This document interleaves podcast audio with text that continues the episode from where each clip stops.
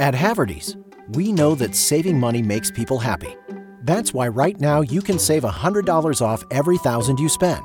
And our wide selection of quality furniture means absolutely everyone can find something they love.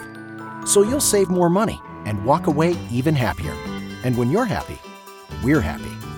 Come in today and get $100 off every thousand. Haverty's, we furnish happiness.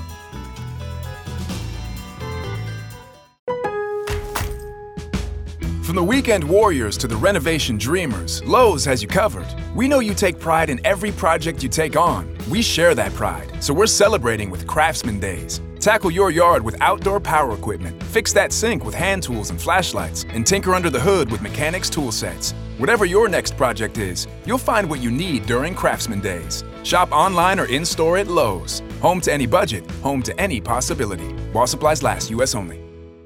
La Superintendencia de Industria y Comercio ha sacado una guía que define cómo deben actuar los influencers, la cual ha tenido gran difusión en medios de comunicación y, como no, en las redes sociales. Esta guía se ha vendido como la panacea, como un antes y un después en la regulación jurídica de estos personajes con millones de seguidores en distintas plataformas. Incluso algunos consideran que esta es una nueva reglamentación y en consecuencia algo obligatorio, lo cual, como vamos a ver, no es nada más alejado de la realidad porque solamente es una guía. Como me pidieron hablar sobre el tema, hoy haré un resumen de la guía y les diré lo que opino de ella. Yo no soy ningún influencer, pero algunos aspectos que ahí se tocan preocupan porque están siendo tocados de una manera abierta y basados en un código que entró en vigencia antes del boom de las redes sociales y más enfocado en la publicidad de televisión y radio, por lo que esto para mí va a derivar en censura.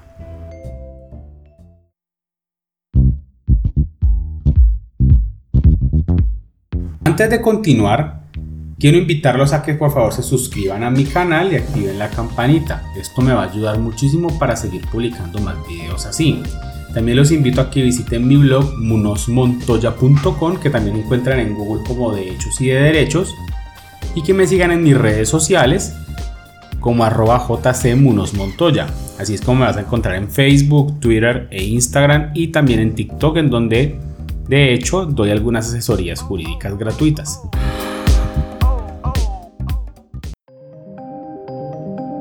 ¿Qué es la guía de buenas prácticas para influencers?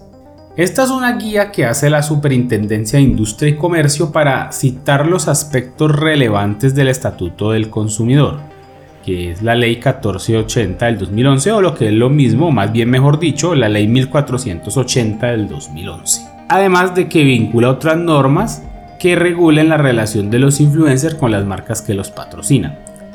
La guía según la misma Superintendencia de Industria y Comercio, tiene como finalidad orientar a los diferentes actores involucrados en este tipo de actividad comercial respecto de la normatividad vigente y aplicable en Colombia, así como sobre la forma correcta en que estos deben emitir los mensajes y los contenidos comerciales en las redes sociales, de manera que garanticen los derechos de los consumidores. Vale aclarar que yo no me voy a extender sobre todos los aspectos que comprenden esa guía en esta plataforma, porque ya he tocado el tema con suficiencia en mi blog munosmontoya.com, cuyo enlace dejo en la descripción, me refiero al enlace en el artículo. Y de esta forma vamos de una vez a las recomendaciones que establece la guía para que entremos a analizarlas. La guía, si bien tiene 23 páginas, en realidad solo abarca, solo tres páginas abarcan lo que recomienda para los anunciantes y los influencers. Para los anunciantes, la guía ofrece siete recomendaciones que son identificar y conocer las normas generales y específicas que amplíen o que apliquen a los productos que comercializa y darlas a conocer a quienes les prestan el servicio publicitario. Le exige cerciorarse de que los mensajes comerciales emitidos en su nombre sean identificados claramente como publicidad. Le exige que se informe al consumidor de manera clara sobre su vínculo comercial con el influenciador. Le pide implementar una política de transparencia en el marco de sus actividades publicitarias a través de influenciadores le pide participar activamente en la creación, elaboración, emisión y difusión de los mensajes por parte de los influenciadores. Además, le pone de tarea difundir la guía de buenas prácticas en la publicidad a través de influenciadores y darlas a conocer a quienes contrata para la creación, elaboración, revisión y difusión de mensajes publicitarios. Revisar periódicamente los comentarios y reseñas de los consumidores que constituyen la audiencia del influenciador. Por el contrario, para los influencers, le recomienda identificar cuando hay una relación comercial con un anunciante exigir al anunciante o a la agencia que contrata sus servicios que le indique cuáles son los lineamientos para identificar plenamente el mensaje como publicidad. le exige abstenerse de realizar publicidad cuando el anunciante le sugiera ocultar la naturaleza comercial del mensaje. Y por último, le pide abstenerse de hacer pasar un mensaje publicitario como uno natural y espontáneo que surge de la experiencia. En este punto es importante establecer cómo recomienda la guía informar al consumidor sobre el vínculo comercial. Básicamente, la guía exige que este vínculo comercial se informe en español de forma clara y permanentemente visible o que sea repetida de forma periódica cuando se trata de un podcast o de transmisiones en vivo. Además, le exige que en la descripción ponga el hashtag publicidad en la descripción o cualquier otro hashtag que identifique que se está ante un aviso promocional. Se recomienda identificar al anunciante cuando se hace eso. ¿Qué opino entonces de esta guía y por qué considero que es una forma de censura? Vuelvo y reitero, esta guía o la descripción que yo hago de ella está ampliada en mi blog monosmontoya.com, por lo que les recomiendo que lo lean para que se enteren de cuál es el fundamento legal y asimismo tengan una base más sólida para conocer esta opinión que yo voy a brindar. Y es que para mí esta guía es excelente, es un excelente compendio de lo que es la publicidad en estos tiempos y de las normas que la regulan, por lo que es una guía que no solo debe servir para influenciadores, sino además para otros ámbitos y medios de comunicación. Entonces, Estamos ante un resumen ejecutivo de unas normas que han estado dispersas y que además son engorrosas y que al menos para la super resultan más que suficientes para regular la publicidad con influencers. Yo eso no lo comparto. Porque la publicidad con influencers, que son a su vez unas personas que tienen una conexión con su público tan íntima como la que tendría un pastor de una iglesia con un feligre, no puede ser reglamentada así de fácil. A simple vista, podría pensarse que esta guía está llena de buenas intenciones y sus recomendaciones son sensatas y deseables. Claro, si esto fuera el 2011 y estuviéramos haciendo unboxings en YouTube o trinos recomendando restaurantes. Pero hoy la realidad es más compleja. Tenemos Instagramers que se toman una foto en un restaurante con amigos o familiares y taguean la ubicación o tenemos TikTokers que hacen videos cortos diciendo que quieren hablarnos de alguna baratija que encontraron en AliExpress. O del top 7 de los productos que les encantaron en el justo y bueno, como me tocó ver en estos días. Entonces vemos que estamos frente a una publicidad sutil, extremadamente natural, encaja justamente en aquello que la Superintendencia de Industria y Comercio recomienda al influencer tenerse pero que no es claro cómo se va a probar al momento de llevar a estos influencers a un juicio. Ya no hablemos de las consecuencias de no revelar el vínculo comercial o que no sea suficientemente claro, consistente en que el influencer será tratado como un anunciante asumiendo las consecuencias de manera directa. Olvida la Superintendencia de Industria y Comercio que un influencer construye su marca personal a partir de interacciones realmente auténticas con sus seguidores quienes en algunos casos saben hasta a qué hora se acuestan sus ídolos, por lo que un influencer que lea esta guía se la va a pensar dos veces cada vez que quiera expresarse de algo que realmente le guste, como cuando se toma fotos yéndose a tomar algo.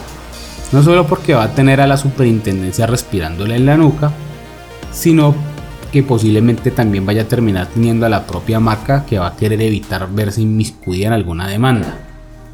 No va a ser raro entonces que una marca le termine pidiendo a un influencer que dé baja un video cuando observe que el influencer la está enseñando pero no tenga ningún vínculo comercial con esta. Como cuando se graba comiendo con la familia y sale alguna botella de alguna gaseosa mal parqueada. En la guía por ninguna parte le recomendó al influencer o al, anunciante, abstenerse de hacer publicidad desleal de otra marca, como parece que ocurriera en el caso de algunos youtubers que revisan dispositivos pero hablan muy mal de ellos, mientras que los dispositivos más masivos terminan siendo promocionados de forma maravillosa, de manera bastante de manera bastante laudatoria. Y resulta siendo la maravilla cuando realmente no lo son. Asimismo, ese, esa guía no define si pueden ser considerados como competencia desleal el que hable mal de otros influencers, considerando que en muchos casos esta misma gente es una marca registrada, o en su defecto que finjan peleas entre ellos para ganar más seguidores. Caso aparte merecen los giveaway práctica que eh, algunos influencers están realizando actualmente en donde regalan un montón de productos solo para que los sigan. ¿Ustedes cómo saben que ese sorteo no es una publicidad, una forma de publicidad?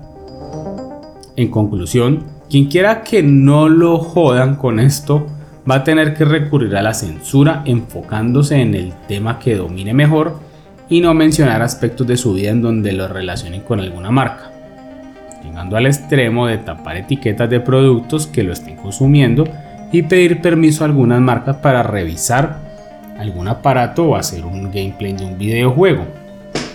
En el peor de los casos simplemente no debería mencionar una marca en el absoluto. Y aunque esto suena exagerado, lo digo porque entre las recomendaciones que hace la Superintendencia de Industria y Comercio en su guía, tenemos la exigencia del anunciante de estar pendiente hasta de los comentarios de los consumidores que para saber que los anuncios están siendo entendidos como tal. Esto, al que es algo demasiado subjetivo, ya va a depender completamente del criterio de la audiencia, por lo cual se me hace extraño. Y si no, se le sugiere al anunciante que modifique el mensaje. Este hecho y el hecho de recomendarle participación en la creación y difusión del mensaje del influenciador hace que el anunciante se termine echando encima el trabajo del personaje influenciador al punto de que prácticamente va a tener que hacerlo por él. Bajo este escenario, el influencer se convierte en un mero canal de transmisión, como un radio viejo con pilas o un locutor de alguna emisora juvenil, que no hace sino repetir lo que le manda. En su defecto, la misma marca va a crear a sus influencers desde cero para usarlos en alguna campaña de forma pasajera o permanente, sin ningún tipo de perfecto de conexión con su audiencia. Con los avances en tecnología, este influencer perfectamente podría ser un dibujito o podría ser un robot. Y aquí les voy a pedir que no me malinterpreten. Yo no estoy diciendo en ningún momento que la guía sea mala o que sea un aspecto negativo, pero sí considero que al no definir a qué tipo de influencers quiere dirigirse en función de la plataforma donde actúan, se convierte en un instrumento insuficiente que mucho va a alcanzar para regular a los youtubers y a uno que otro tiktoker, en especial a los que trabajan con niños. Pero como esto ya no es el 2012 y la publicidad ya no es como la de Revertet que en su momento metió en problemas a Amparo Grisales, corremos el riesgo de que esta publicidad espontánea se haga más útil en plataformas de fotografía o en canales de streaming y videojuegos como Twitch o los del canales de Discord. Y bueno, con esta breve descripción de la guía para influencers, me despido por hoy. Espero que hayan disfrutado de la información brindada. Si tienen algún comentario no olviden dejarlo en la caja de comentarios. Además no olviden suscribirse para que pueda seguir haciendo más contenido de este estilo. Se despide de ustedes Juan Carlos Muñoz Montoya, abogado egresado de la Universidad Javeriana de Cali. Y espero que pasen un excelente día, tarde o noche, cualquiera que este sea. Gracias.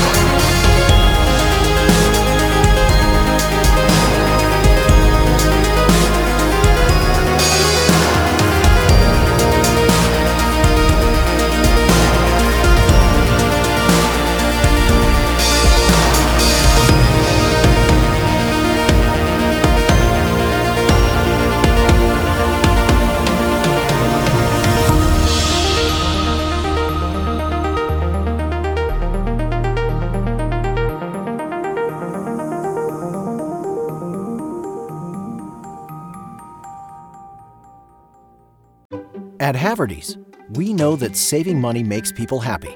That's why right now you can save $100 off every thousand you spend. And our wide selection of quality furniture means absolutely everyone can find something they love.